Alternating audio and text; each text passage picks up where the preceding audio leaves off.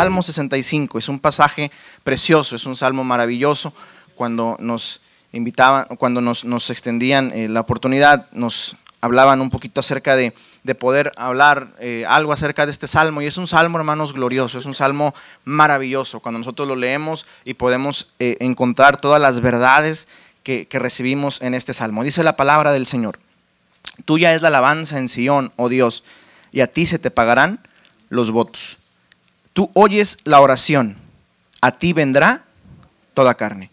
Dice el versículo 3, las iniquidades prevalecen contra mí, mas nuestras rebeliones tú las perdonarás. Bienaventurado el que tú escogieres y atrajeres a ti para que habite en tus atrios. Seremos saciados del bien de tu casa, de tu santo templo.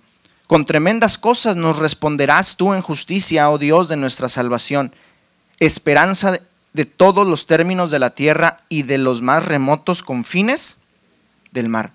Tú que, afirma el monte con su poder ceñidos de valentía, el que sosiega el estruendo de los mares, el estruendo de sus ondas y el alboroto de las naciones. Por tanto, los habitantes de los fines de la tierra temen de tus maravillas. Tú haces alegrar las salidas de la mañana y de la tarde. Lea conmigo el versículo 9 y versículo 10, por favor. Dice, visitas la tierra y la riegas, en gran manera la enriqueces. Con el río de Dios lleno de aguas, preparas el grano de ellos cuando así la dispones. Haces que se empapen sus surcos, haces descender sus canales, la ablandas con lluvias, bendices sus renuevos. ¿Cuántos creen la palabra del Señor? Levante su mano al cielo. Padre, te damos gracias, te bendecimos y te exaltamos, Señor. Tú eres merecedor de toda gloria y de todo honor, Señor. Si nos hemos reunido en este lugar ha sido para exaltar tu nombre, para glorificarte a ti, Señor, pero también para esperar, Dios, la palabra que tú tienes preparada para nuestro corazón y para nuestra alma. Señor, yo esta tarde me pongo en tus manos, que sea tu Espíritu Santo el que habla a nuestros corazones. Habla Jehová, que tu siervo escuche. Yo te pido esta tarde que esta palabra produzca en mis hermanos el mismo efecto o aún mayor que ha producido en mi vida. En el nombre que es sobre todo nombre. Amén y amén. Ocupen sus lugares unos minutos. Es hermosa, hermanos, la palabra del Señor. Cuando nosotros vemos este salmo, salmo de cántico de David, nosotros vemos y podemos encontrar cómo Dios eh, bendice la tierra, cómo Dios, amados hermanos, es tan sabio de poder bendecir eh, nuestro mundo, nuestro, nuestro, nuestra tierra y, gran, y muchas cosas que nosotros vemos como habituales, muchas cosas que nosotros vemos y asumimos que están ahí porque deben de estar ahí, eh, nosotros eh, a veces no llegamos a considerar que si las cosas eh, terrenales, que si la naturaleza está ahí, es porque hubo alguien que con toda su sabiduría y sobre todo con todo su poder las colocó donde tenían que estar. Por eso el salmista dice también en el Salmo 24, de Jehová es la tierra y su plenitud, el mundo y los que en él habitan, porque él la fundó sobre los mares y la afirmó sobre los ríos. Si algo está sobre esta tierra y si algo sigue en pie, es porque la soberanía de Dios y la grandeza de Dios y el poder de Dios lo mantiene en pie. Si algo, amados hermanos, nosotros podemos ver y contemplar en la naturaleza, es gracias al poder y a la majestuosidad del Dios al cual nosotros servimos y adoramos. Esto, hermanos, nos da a nosotros el gozo de saber que no servimos a un cualquiera, que no adoramos a un cualquiera, que no adoramos a un Dios como el Dios, los dioses de los pueblos o de las naciones, que adoramos al Dios que es verdadero, que adoramos al Dios que es grande. Por eso el salmista en el Salmo 115 dice que los ídolos de los pueblos son obra de manos de hombres y se refiere a ellos y dice, tienen ojos mas no ven, tienen orejas mas no escuchan, tienen pies mas no andan, no hablan con su garganta, pero dice el salmista después, pero nuestro Dios hizo los cielos y todo lo que quiso lo ha hecho. Ese es el Dios al cual usted y yo servimos. Si nosotros contemplamos la majestuosidad de nuestro alrededor, podemos contemplar que hubo un Dios poderoso que lo hizo y que lo formó. Y ese es el Dios al cual venimos esta tarde a adorar y a exaltar. Ese es el Dios al cual nosotros glorificamos y bendecimos el nombre de aquel que todo lo puede. Y yo, hermanos, en este salmo encuentro algunos aspectos muy interesantes. Primero, yo encuentro, eh, eh, según lo que nos dice el versículo número 2 dice, tú oyes la oración. Nuestro Dios es un Dios que escucha la oración. Diga conmigo, tú oyes la oración. ¿Cuántos saben que Dios escucha la oración? Amén. Dios no hace oídos sordos a la oración de su pueblo. Y aunque a veces nosotros esperamos la respuesta de Dios de inmediato, Dios sabe el momento justo para responder a nuestra oración. Lo cierto es que usted nunca debe olvidar que Dios escucha la oración. Dios oye la oración. Él escucha la oración de su pueblo. No sé si me estoy explicando. Él oye la oración. No es un Dios sordo. Él escucha la oración. La respuesta llegará en su momento, pero Él oye la oración de su pueblo. Lo que nosotros, nosotros, lo que nosotros podemos notar es que dice, dice el, versículo número 2, tú oyes la oración y a ti vendrá toda carne.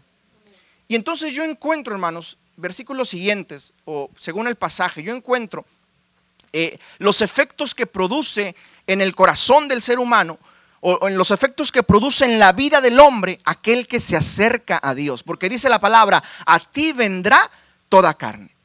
Hermanos, cuando yo leí este versículo, versículo número 2, yo me acordaba eh, de que me acordaba de dos pasajes de la Biblia, pero uno de ellos me acordaba del libro de Job, cuando dice la escritura que un día se presentaron toda la creación delante del Señor y entre ellos venía el diablo. Y aunque es evidente que el diablo no es carne, eh, pero es evidente que es parte de la creación de Dios y aunque Dios no lo creó, no lo formó con propósitos malignos, el diablo al ver la gloria, Satanás, Lucifer al ver la gloria de Dios, él quiso esa gloria para él, pero es creación de Dios. Satanás, alguna vez yo escuché a un pastor decir, Satanás es rival de Dios, pero Satanás no es enemigo de Dios. Cuando nosotros hablamos de enemigos o de enemistad, estamos hablando de dos personas. Eh, Satanás es enemigo de Dios, pero no es rival de Dios.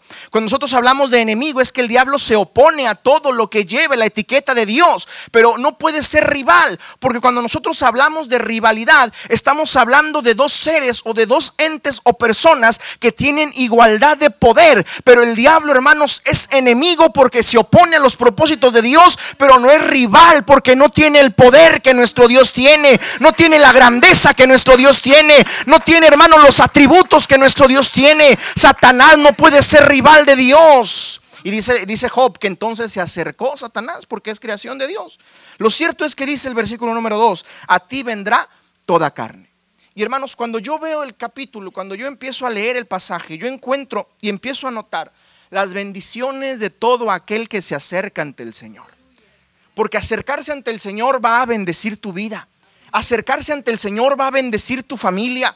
Acercarse al Señor va a bendecir tu casa. Yo no conozco el día de hoy, hermanos, hermanos. Yo soy más joven que su pastor todavía. Amén. Yo soy y más guapo que No, no es cierto, no, eso no lo digo aquí.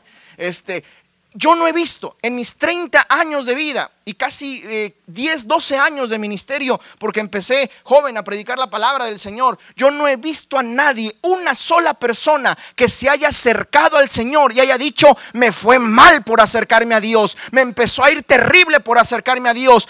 Todas las personas que yo he visto que se han acercado a Dios, su vida ha cambiado, su vida ha mejorado, su vida ha sido bendecida, porque todo el que se acerca a Dios siempre será bendecido. Y dice la palabra que a ti vendrá toda carne. Y el que se acerca al Señor, el que viene al Señor, el que viene a su presencia será bendecido. Y empiezo yo a ver las bendiciones que recibe todo aquel que se acerca al Señor. ¿Quiere acompañarme a ver esas bendiciones? Que también son bendiciones para su vida, para mi vida. Son bendiciones que Dios está teniéndolas ahí para que usted y su familia puedan recibirlas. Dice la palabra del Señor, versículo número 3. A ti vendrá toda carne, y dice el versículo 3, las iniquidades prevalecen contra mí, mas nuestras rebeliones tú las perdonarás. La primer gran bendición de aquel que se acerca al Señor es que recibe perdón la gran bendición de aquel que se acerca al Señor es que recibe perdón otra versión de la Biblia dice, mis pecados me abruman, mis pecados están sobre mí, mis faltas, mis rebeliones, eh, la, la, rebeldía de mi corazón está sobre mis hombros. Yo no puedo avanzar porque me siento pecador. Y muchas veces usted y yo así hemos llegado a este lugar. Muchas veces usted y yo así nos hemos presentado en la presencia del Señor, llenos de pecado, llenos de maldad, llenos hermanos de malas obras que nos hacen sentir miserables como que no somos aptos para estar en la presencia del Señor, como que no merecemos estar en su casa porque nos sentimos el más vil o la más vil de los pecadores. Pero dice la palabra que si tú te acercas a Él, no importa cómo hayas llegado, mientras tú te acerques, Él te va a perdonar, amado hermano. Y recibir el perdón de Dios no es nada, no, no hay nada que se compare en este mundo y en esta tierra como el saberse perdonado por el Señor. Pablo en Colosenses capítulo 1 dice que Él perdonó nuestros pecados. Cuando hablamos de perdonar, amados hermanos, estamos hablando de que el perdón, el, el término más simple para definir la palabra perdón es abstenerse de castigar abstenerse de castigar. Cuando hablamos de perdonar, estamos hablando, gracias hermano, de abstenerse de castigar. Cuando usted tiene su hijo, los que somos padres, que tenemos un hijo y vemos que hace algo mal, por lo regular corregimos esa mala acción o esa mala actitud y castigamos de acuerdo a lo, a lo que nosotros consideremos es la mejor manera de corregir esa actitud, mala actitud o mala acción del niño. Pero cuando nosotros hablamos de que Dios nos perdona, estamos hablando de que Dios está absteniendo el castigo que había sobre nosotros. Usted y yo, amados hermanos, merecíamos, eh, merecíamos la muerte misma, porque dice la palabra que la paga del pecado es la muerte. Usted y yo merecíamos ser pagados conforme a nuestras rebeliones, pero dice la palabra que un día el Dios lleno de amor y de misericordia nos encontró, así como estábamos vil, llenos de maldad, llenos de pecado. Dice la Biblia que Él nos perdonó, se, se abstuvo de castigarnos. Dijo, no, no, no, no voy a aplicar castigo sobre ti. En vez de castigarte, mejor te perdono y te regalo la vida eterna en Cristo Jesús, mi Hijo amado. Amado hermano, cuando tú te acercas ante el Señor, sin importar cómo llegues, sin importar cómo vengas, sin importar si, si has llegado sintiéndote el más grande de todos los pecadores o el más vil de todos los seres humanos, si tú vienes a su presencia, yo te aseguro que Él te va a perdonar, que su grande amor cubre multitud de pecados, que no hay falta más grande que Él no pueda perdonar. Y sabes que es lo mejor de esto, que Satanás es muy hábil y es muy sagaz para recordarle al mundo sus faltas, para recordarle al hombre cada vez que se equivoca. Pero dice la palabra que Él cuando te perdona, te perdona de tal manera que entierra tus pecados en el fondo de la mar y nunca más se acuerda de tus faltas, nunca más se acuerda de tus pecados. Y a veces el diablo que te quiere recordar lo que has hecho mal, pero tú repréndelo en el nombre de Cristo porque el que te podía juzgar te perdonó y ese es el Dios Todopoderoso. Si tú te acercas al Señor, la primera gran bendición que tú recibes será la bendición del perdón. El sabernos perdonados es una bendición para nuestra vida. ¿Cuántos adoran el nombre del Señor? Pero también dice la palabra, versículo número 4, bienaventurado el que tú escogieres y atrajeres a ti para que habite en tus atrios. La segunda gran bendición para aquel que se acerca al Señor, dijimos, la primera es que somos perdonados. Pero la segunda es que somos bienaventurados. Dice el versículo número 4, bienaventurado el que tú escogieres y atrajeres a ti. Bienaventurado. Normalmente asociamos la palabra bienaventurado con Mateo capítulo 5, cuando el Señor expresa todas las bienaventuranzas sobre su pueblo. Y siempre hacemos alusión a que la palabra bienaventurado significa feliz tres veces. Siempre hacemos esa alusión. En el Nuevo Testamento, en el Sermón del Monte o el Sermón de las Bienaventuranzas, en Mateo 5, la palabra bienaventurado viene del término Macarios. Macarios, no sé si hay alguien que, aquí que se llame Macario o Macaria, quiere decir feliz, feliz. ¿Y sabe qué es lo más interesante? Que la palabra bienaventurado expresa una felicidad, pero una felicidad que viene no de las cosas externas, sino que es una felicidad que nace del corazón y se externa hacia las personas que están a nuestro alrededor. Es decir, hay muchas personas que son felices o que piensan que por tener cosas van a ser felices. Hay personas que creen que por tener casa, la casa más grande de la, calle o de, o de la ciudad, son felices. Hay personas que piensan que por tener mucho dinero en el banco van a ser felices. Hay personas que piensan que por tener el carro último modelo van a ser felices. Hay personas que piensan, amados hermanos, que por tener tal o, o cual cosa van a ser felices y su felicidad está puesta en las cosas externas, es decir, las cosas de afuera les van a traer felicidad a su interior, pero la palabra nos enseña otra cosa totalmente diferente. El cristiano no es feliz por las cosas de afuera, el cristiano es feliz porque en su interior sabe que está perdonado y en su interior está el Señor Jesucristo y en su interior está el amor de Dios y si tiene o no tiene, él como quiera sigue siendo feliz. Usted y yo somos felices porque nos hemos acercado ante el Señor. Dice el salmista, bienaventurado, Señor, el que tú atrajeres y escogieres a ti. Va a ser bienaventurado para que habite en tus atrios. ¿Sabe qué me enseña también esto? Que estar en la casa del Señor es para los bienaventurados. Que los que están en la casa del Señor son felices. Que los que están en la casa del Señor están llenos de alegría. Que en la casa del Señor no hay tristeza. Que en la casa del Señor no hay amargura. Que en la casa del Señor hay gozo. Porque estamos en la presencia de del Señor. Dice el salmista, bienaventurado. Es bienaventurado. Nuestra felicidad no radica de las cosas externas. Nuestra felicidad radica del sabernos que somos hijos de Dios y que Él es nuestro Padre. Y bendita sea la misericordia del Señor por ello. Y entonces dice el versículo 4, expresa la siguiente bendición. Dice el versículo número 4, seremos saciados del bien de tu casa de tu santo templo. Seremos saciados del bien de tu casa, de tu santo templo. Yo no sé si usted, hermano, le ha pasado. Yo, por gracia de Dios, tengo ya siete años casado. Voy para ocho años el próximo año. Pero a mí me gusta mucho, disfruto mucho cuando yo visito a mis papás en Reynosa, cuando yo voy a su casa. Porque yo siento, yo recuerdo cuando yo todavía cuando yo estaba ahí, cuando yo era soltero. Y aunque en mi cuarto ya es una bodega completamente, literalmente es una bodega, pero yo disfruto cuando llego a su casa, estoy en la casa de mis padres, abro el refrigerador, sigue siendo mi casa, me siento como en casa y disfruto estar en casa de, mis padres, de, mis papás. Me gusta estar ahí, siento que me, me, siento satisfecho, siento que no sé por qué, pero en la casa de mis papás siento que como más de lo que como en mi casa. No sé por qué. Mi mamá me ve y me dice, hijo, estás muy desnutrido, tu esposa no te alimenta bien y me da más comida. Soy me siento saciado en la casa de mis padres, por eso mi esposa levanta manos cuando nos vamos, porque dice, no, aquí te saco rodando. Dice el salmista, en tu casa somos saciados. Cuando tú te acercas al Señor, tú te acercas para ser saciado. Tú te acercas para irte lleno de su presencia. Hermano, si tú estás aquí, estás aquí para ser saciado de la gracia del Señor y de la gloria de Dios. No venimos aquí a perder el tiempo. No venimos aquí, hermano, porque no teníamos nada, ninguna otra cosa que hacer o nada que hacer. Estamos aquí porque nuestra alma necesita la presencia del Espíritu Santo. Estamos aquí porque nuestra vida necesita la palabra del Señor. Y cuando tú te acercas, tú eres saciado. Alguien levante su mano y diga gloria a Dios.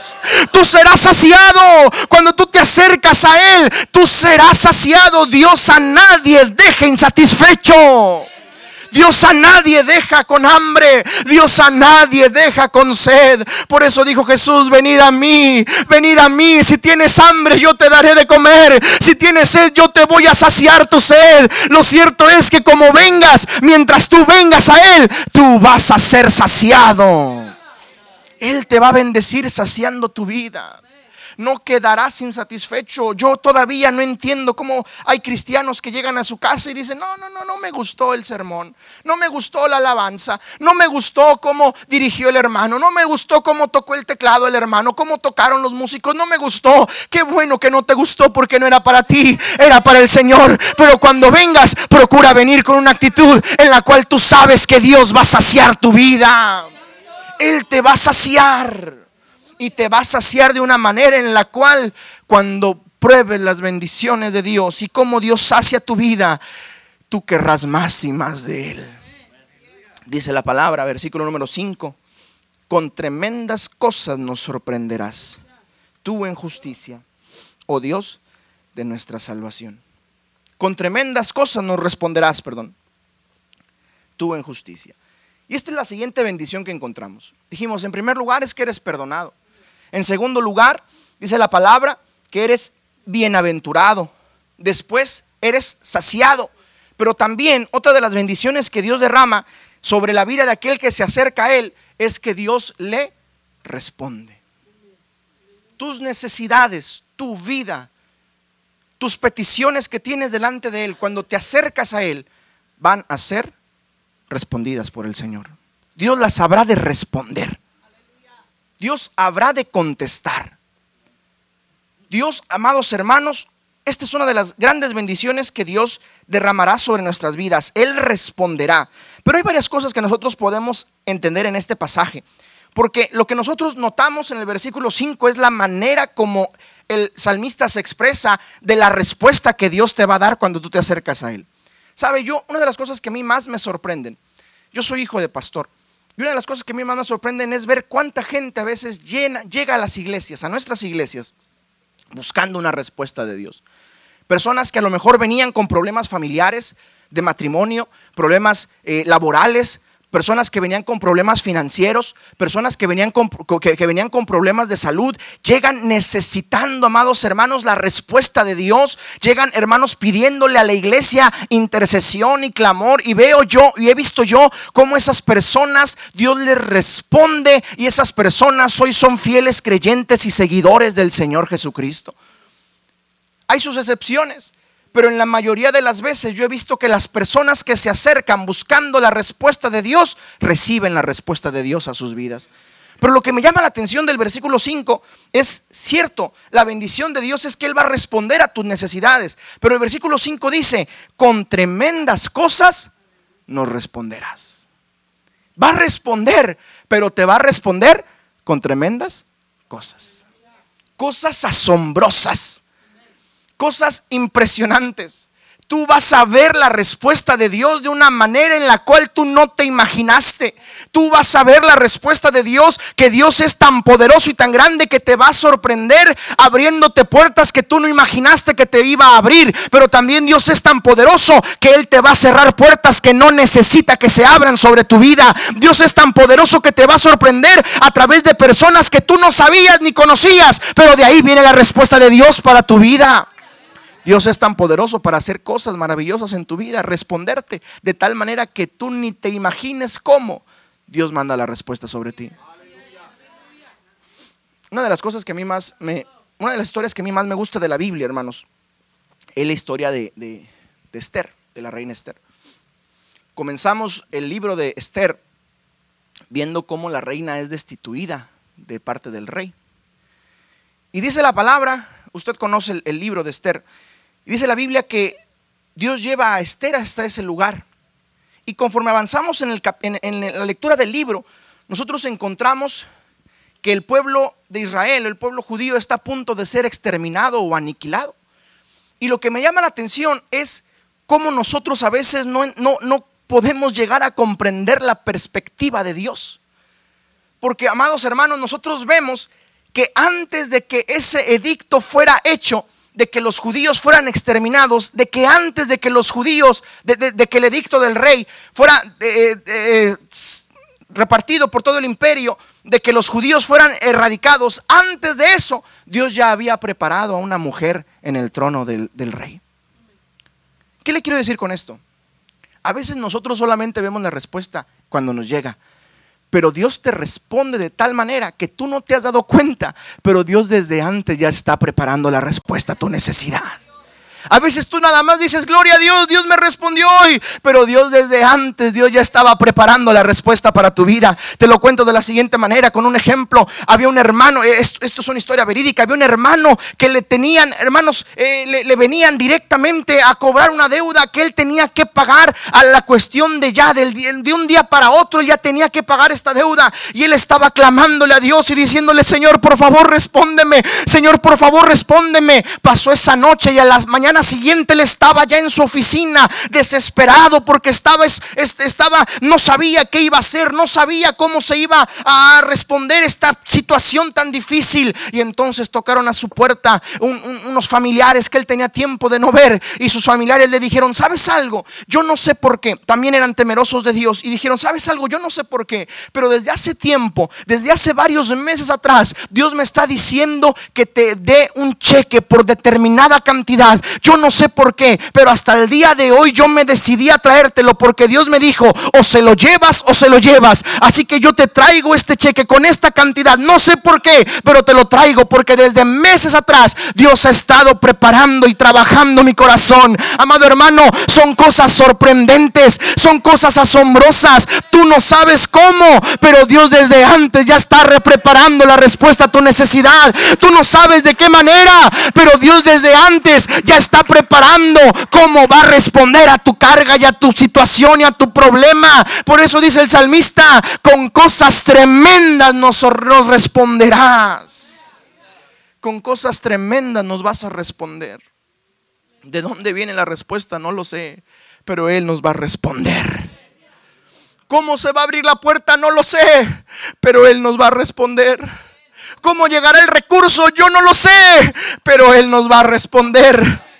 ¿Cómo va a llegar el, dictamen médico distinto? No lo sé, pero Él va a responder. Él es poderoso para responder a tu necesidad. Y cuando tú contemplas la respuesta de Dios, contemplas que Dios nos responde de manera tremenda.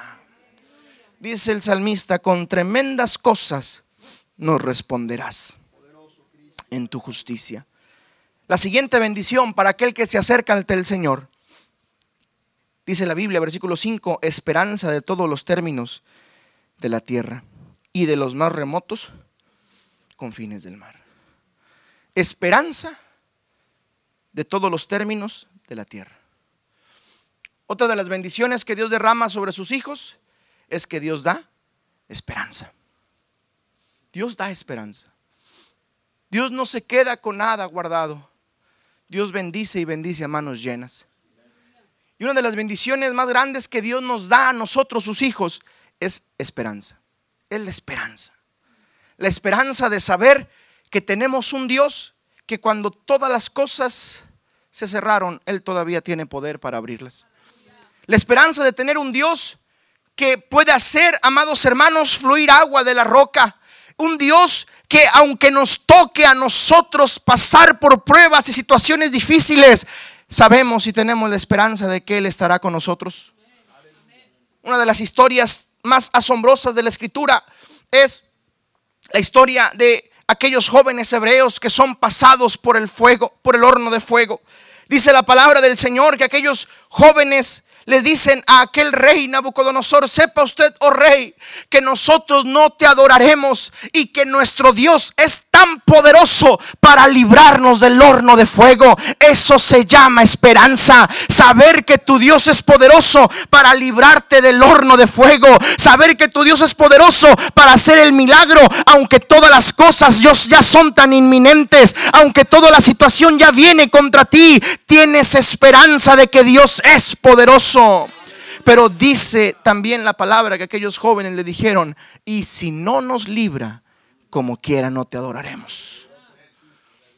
Me gustó una vez una expresión que escuché de un pastor que decía, esperanza es saber que Dios te va a librar del horno, pero también es saber que si no te libra es porque se mete contigo al horno. Eso es esperanza. Saber que si Dios no te libra del horno es porque se va a meter al horno contigo. Saber de que si Dios no te libra de la prueba es porque aún en medio de la prueba Él te va a ayudar y va a estar contigo. Cuando sientes el calor más intenso, cuando sientes el lamento más intenso, ahí está el Señor proveyendo esperanza para tu vida. Y estás sufriendo y estás pasando por dolor tan terrible y tan grande, pero ahí está el Señor contigo. No te va a dejar, no te va a desamparar. Su diestra te va a sostener. Cuando pases por las aguas no te vas a ahogar. Y si caminas por el fuego no te vas a quemar, ni la llama arderá en ti, porque sabemos en el Dios en el cual hemos creído. Por eso dice el salmista, esperanza en todos los términos de la tierra. Hasta el rincón más remoto, ahí tú pones esperanza en el corazón del creyente.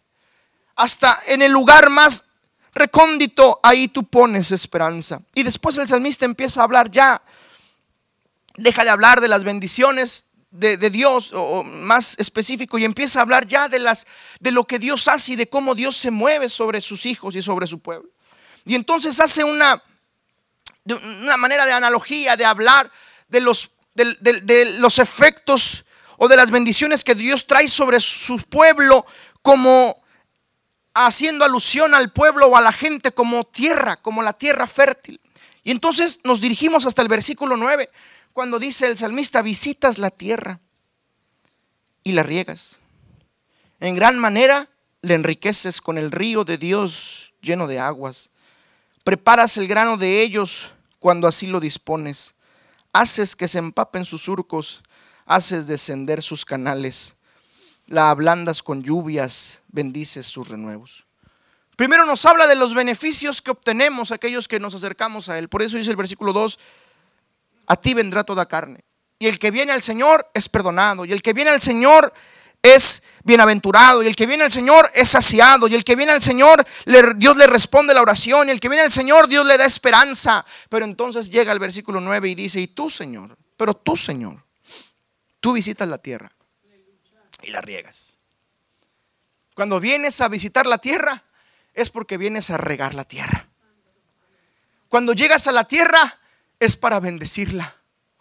Siempre que nosotros encontramos o hacemos alusión, sobre todo en los salmos, a las aguas que caen sobre la tierra, siempre hablamos o nos referimos a la bendición de Dios sobre la tierra. Por eso el salmista dice, tú visitas la tierra y la riegas. Es decir, cuando tú llegas a la tierra, tú llegas para traer bendición sobre la tierra. Dios, amado hermano, cada vez que visita el corazón del hombre es para bendecir al hombre.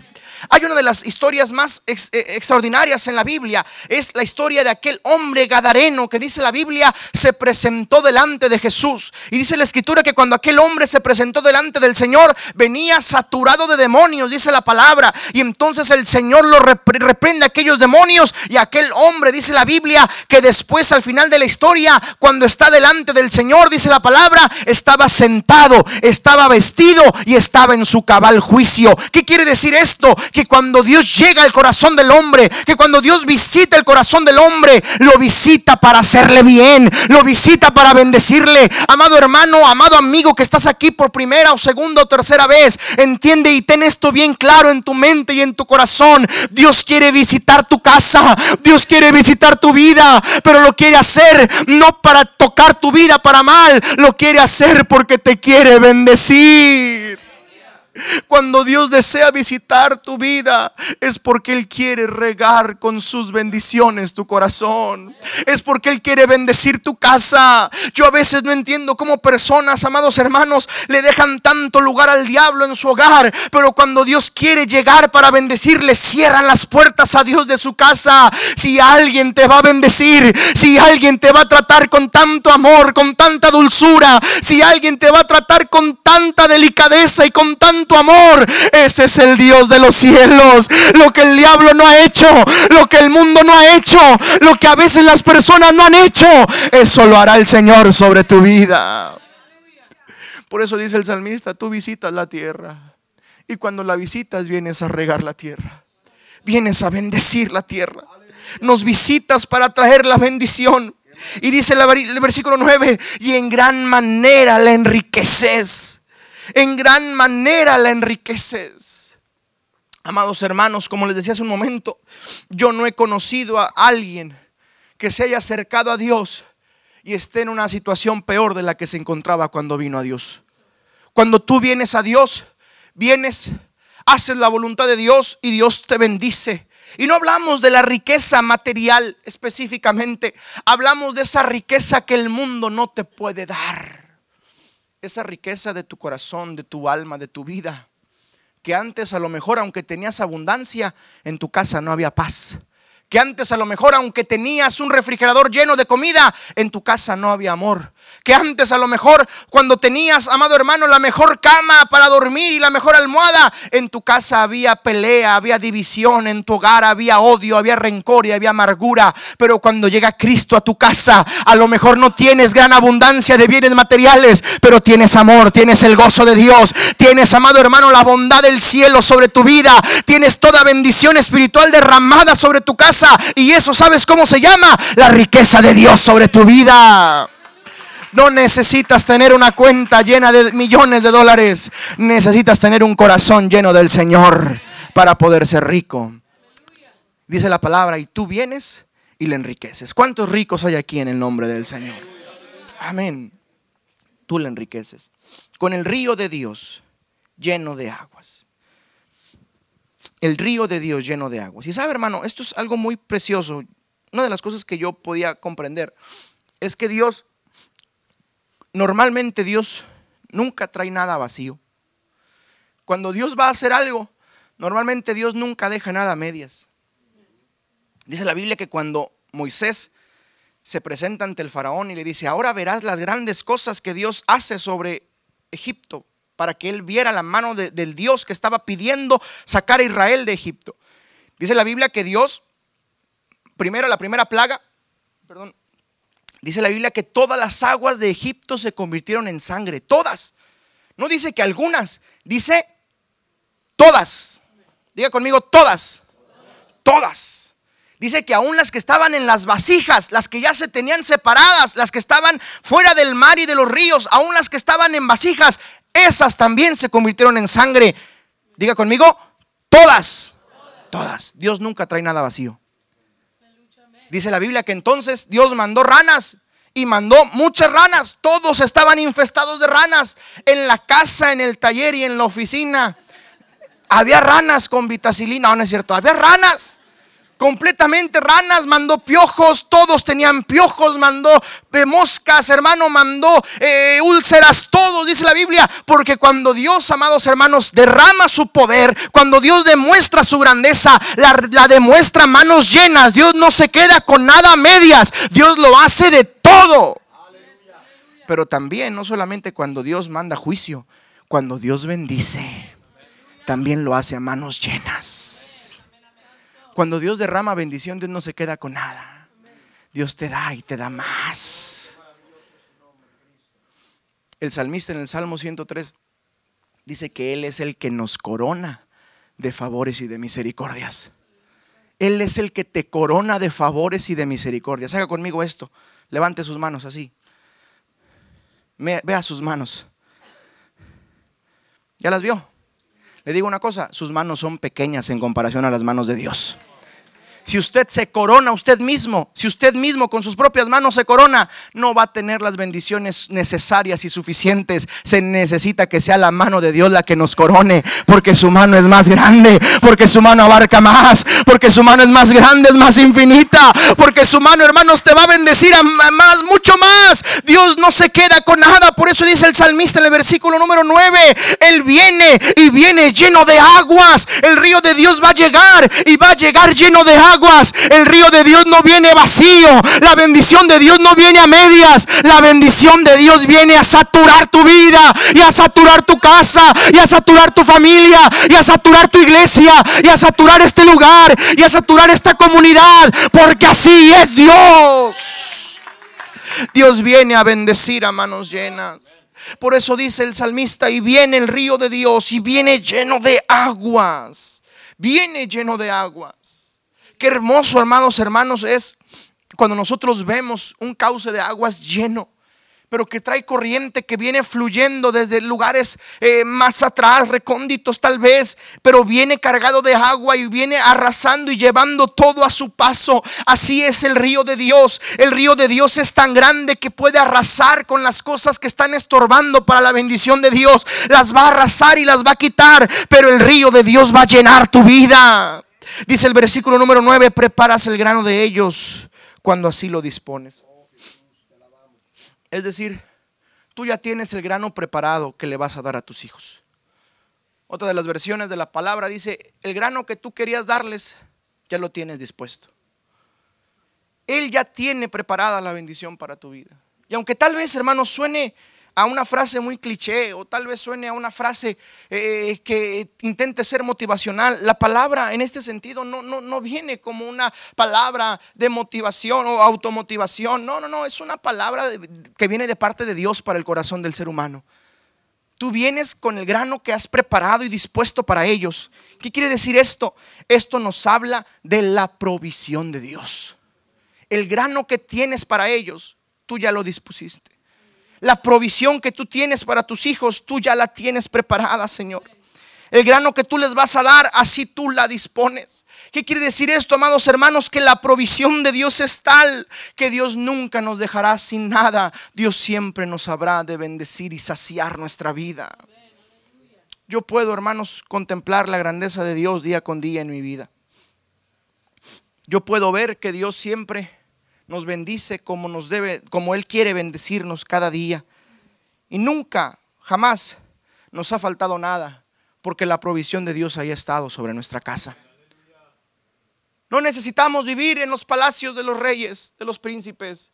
Necesitamos, ni necesitamos tener los banquetes eh, de los palacios y de los castillos. Solamente necesitamos tener la provisión divina y eso es más que suficiente. Eso es más que suficiente. Por eso Jesús le dijo a sus discípulos, no os preocupéis por el día de mañana. Cada día traerá su propio afán. Pero una cosa sí les digo, dijo Jesús. Mirad a las aves del campo y mirad a, los, mirad a las aves del cielo y mirad a los lirios del campo. Que cada día el Señor las alimenta a las aves de los cielos. Y a los lirios del campo les aseguro que ni a un Salomón se vistió con tanta majestuosidad como ellas se vistieron. ¿Por qué? Porque tanto a las aves como a los lirios el Señor les provee. A las aves el Señor les alimenta y a los lirios el Señor las viste. Así Dios hará con ustedes que son más grandes que las aves y que importan más que las aves.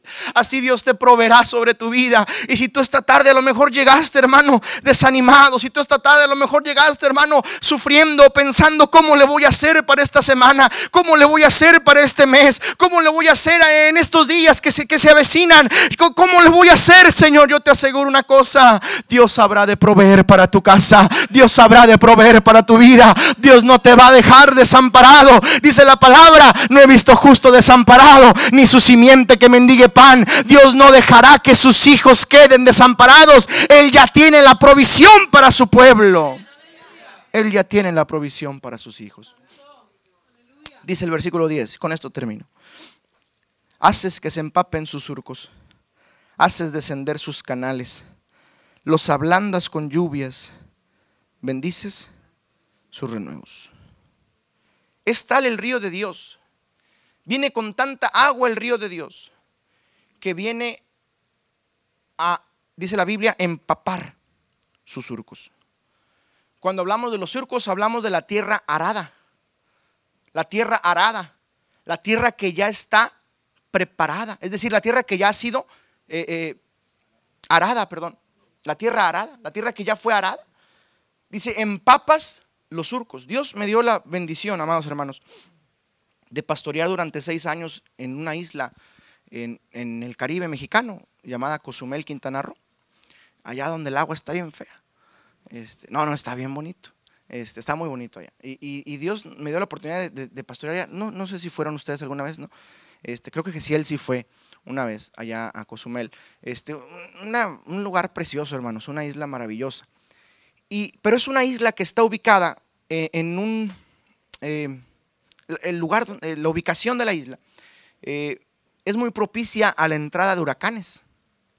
Llegan muchos huracanes. De hecho, muchas de las casas, usted va a ver, si usted alguna vez llega a ir a esa área de Cozumel, de Cancún, de Playa del Carmen, usted va a ver que muchas casas tienen ventanas anticiclónicas para que cuando vengan los huracanes ya la gente nada más corre las ventanas preparándose para eso. Pero yo me acuerdo una vez un hermano que me comentó y dijo, hermano, una vez llegó un huracán en el año 2005. Yo no estaba ahí, gracias a Dios. Dijo, una vez llegó un huracán. Dijo, y el huracán vino y arrasó con casi toda la isla. O sea, eh, fue una situación tan terrible. El huracán se llamaba Wilma. Dijo, y vino, hermano, y trajo una devastación en la isla.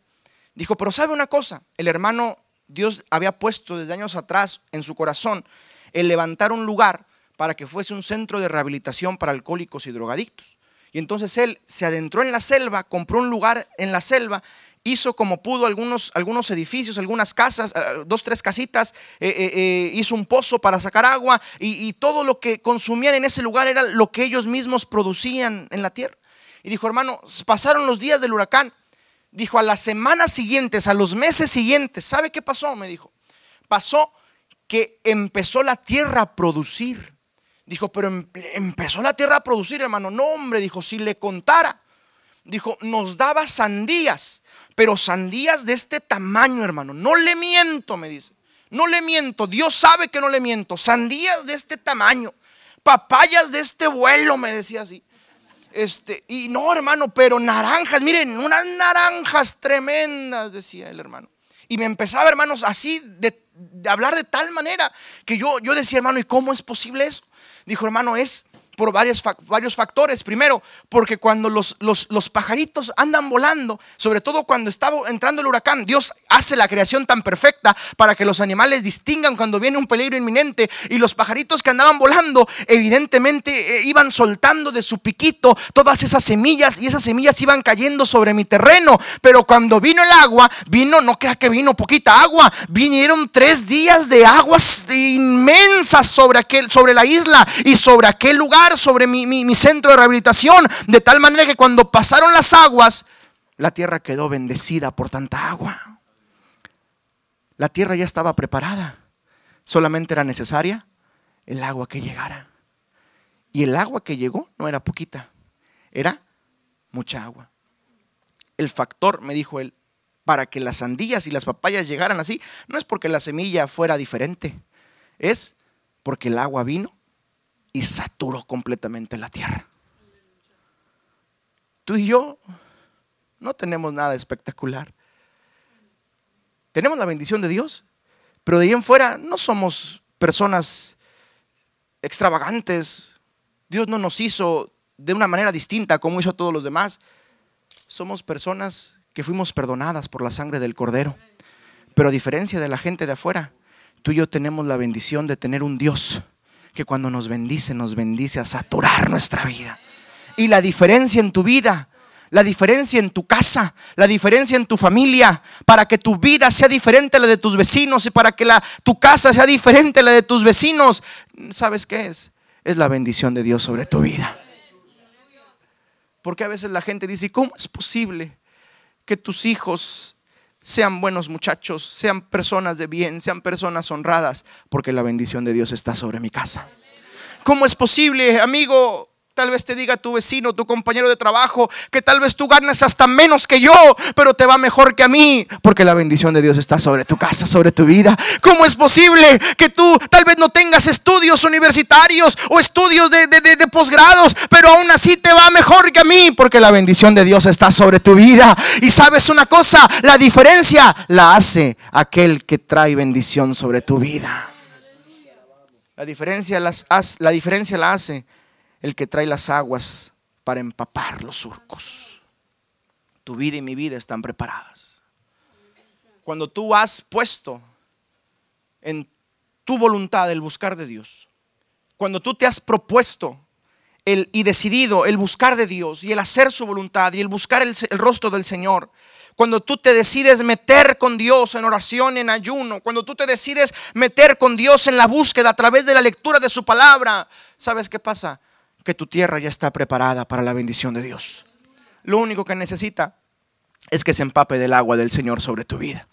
Tu tierra ya está preparada. La semilla ya fue puesta en tu corazón. Antes, amados hermanos, nuestro corazón no tenía más que semillas de amargura, semillas de dolor, semillas de odio, semillas, amado hermano, que nos hacían sufrir. Pero cuando nosotros nos metemos con Dios y nos acercamos a Dios, entonces Dios pone la semilla del perdón, la esperanza, el gozo, la bienaventuranza, el amor de Dios en nuestro corazón y nuestra tierra ya está preparada solamente para que llegue el agua de Dios, el río de Dios, y empape los surcos y llene nuestra casa y llene nuestra familia. Y llene tu hogar, y llene este lugar, y llene tu iglesia. Y en toda esta zona se conozca que en este lugar hay un río de Dios corriendo y fluyendo.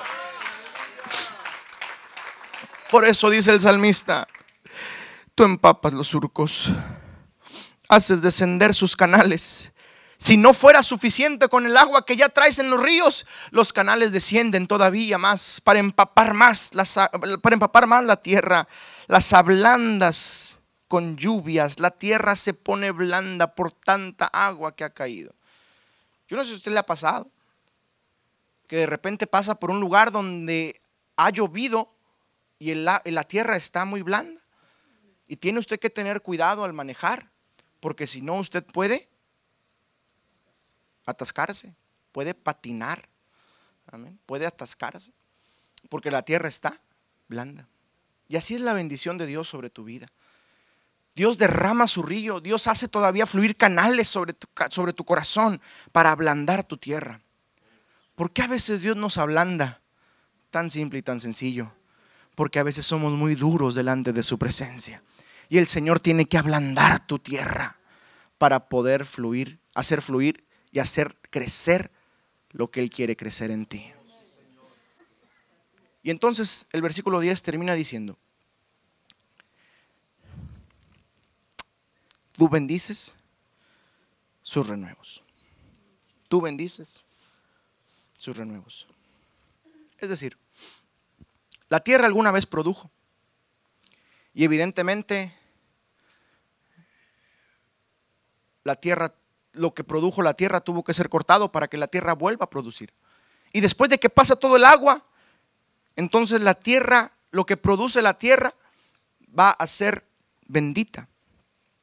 Tú bendices sus renuevos. Y esto, amados, y con esto termino. Esta es una alusión, evidentemente, a las futuras generaciones. Tú bendices sus renuevos. Yo deseo que Dios bendiga mi vida pero yo soy padre de dos niños. Yo deseo que la bendición de Dios sea sobre mis hijos más de lo que Dios ha bendecido mi vida. ¿Alguna vez alguien me dijo, hermano, ¿usted qué desea de sus hijos? ¿Usted qué es lo que más anhela de sus hijos? ¿Qué es lo que usted quiere de sus hijos? Que sean doctores, que sean profesionistas, que sean maestros. ¿Qué es lo que usted quiere que sean sus hijos? Yo le dije, quiero que mis hijos sean bendecidos. Yo quiero que mis hijos sean bendecidos. Y sean bendecidos más de lo que Dios me ha bendecido a mí. Tú bendices sus renuevos. Cuando el, cuando el río de Dios fluye, cuando el río de Dios se deja venir sobre tu vida, bendice tu vida, pero también bendice a tus renuevos, bendice a tus hijos, bendice a tus vástagos, bendice a aquellos que siguen después de ti. Sobre ellos llega la bendición de Dios. ¿Cuántos quieren la bendición de Dios sobre su casa?